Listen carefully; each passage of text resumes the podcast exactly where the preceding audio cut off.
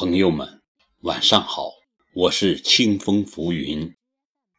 从今天起，聆听清风专辑将增加有声书斋专栏，用我并不美妙的声音，陪你在夜深人静时悄然入眠。今天开始播讲网络小说。如果可以这样爱，作者千寻，千寻。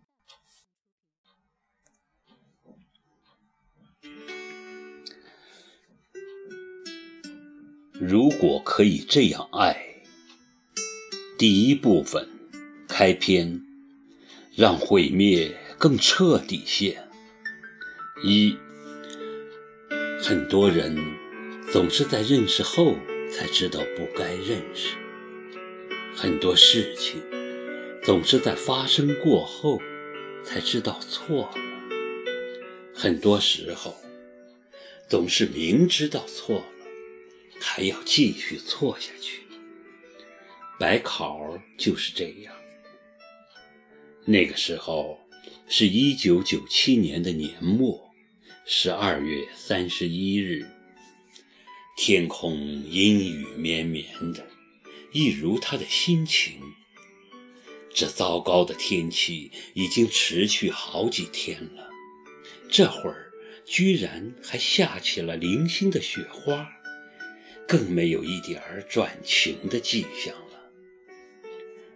但这丝毫不影响人们出行的热情。长沙黄花国际机场人来人往。都是赶着元旦假期出门探亲访友和旅游的。白考儿拿着机票的样子，明显的有些彷徨，目光散落在人群中，脸上的表情透着隐隐的悲伤。他应该高兴才对，跟耿墨池约好了去上海度假。他没有理由悲伤啊！可是跟周围喜气洋洋的人们形成鲜明对比的是，他一身黑衣，灰色方格围巾裹住了大半边脸，围巾上方露出笔挺的鼻梁和深陷的眼窝，衬得那双。漆黑的眸子如深海一般幽暗，寒气逼人，仿佛目光落在哪里，哪里就会结冰一样。为什么会在机场呢？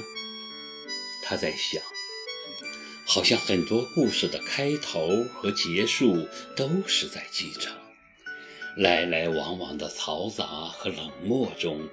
人生的悲喜剧在这里一幕幕上演，或邂逅，或重逢，或生离死别，或擦肩而过。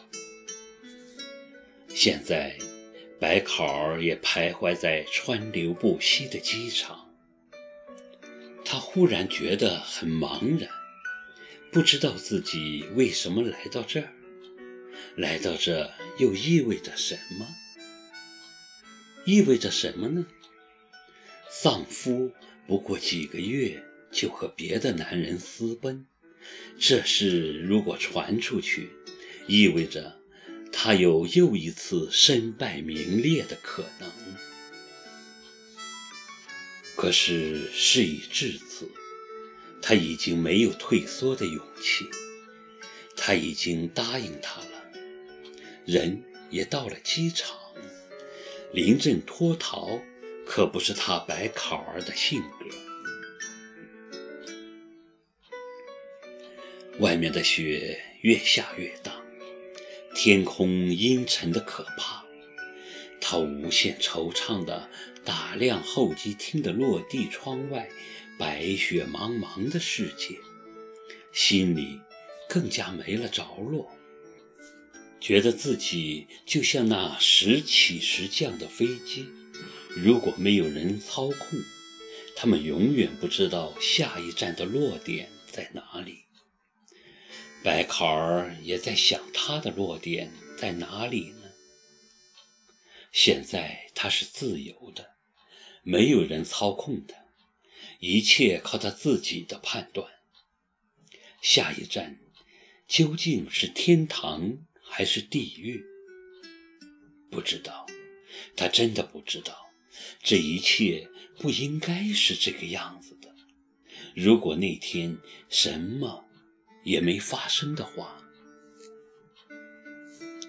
其实那天几个月前的七月十三日是个很平常的日子。可是越是平常，越有发生不平常事情的可能，一点征兆都不会给你。那天白考儿在做什么？他在东堂的一家西餐厅，和米兰、李英芝两个老同学在享受烧瓶后的美食大餐。三个人吃吃喝喝，有说有笑，热闹的不行。三个女人一台戏，这话真是没错。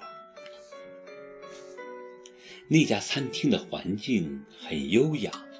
空气中弥漫着牛排、咖啡、红酒和各种香水的味道，浑浊不清，感觉灯光都有点蛊惑人心。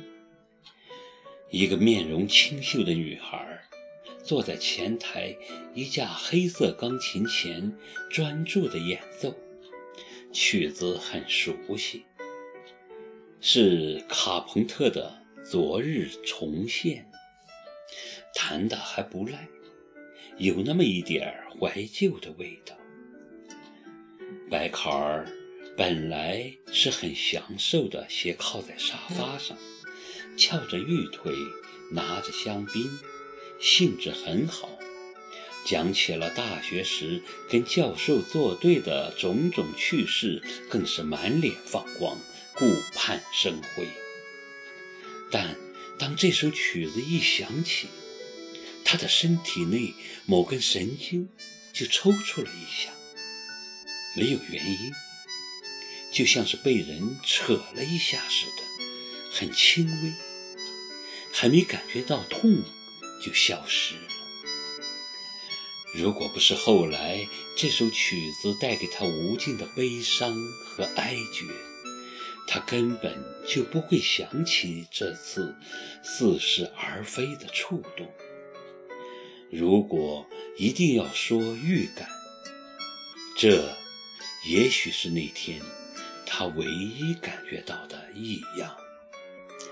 只是当时他并没意识到这一点，愣了一会儿神，又恢复了跟同伴的谈笑风生，全然不知在毗邻的另一座城市，灾难正悄然降临。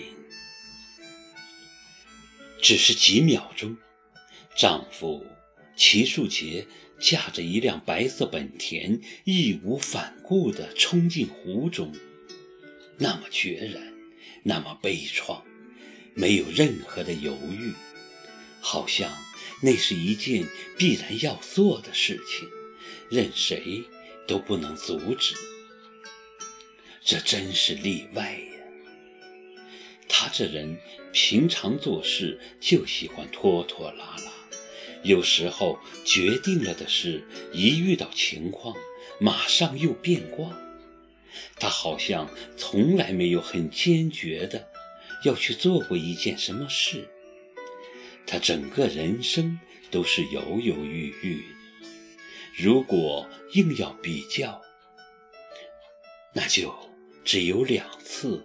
还算是比较坚决的，一次就是四年前坚决的去了白考儿，一次就是四年后的今天坚决的去死。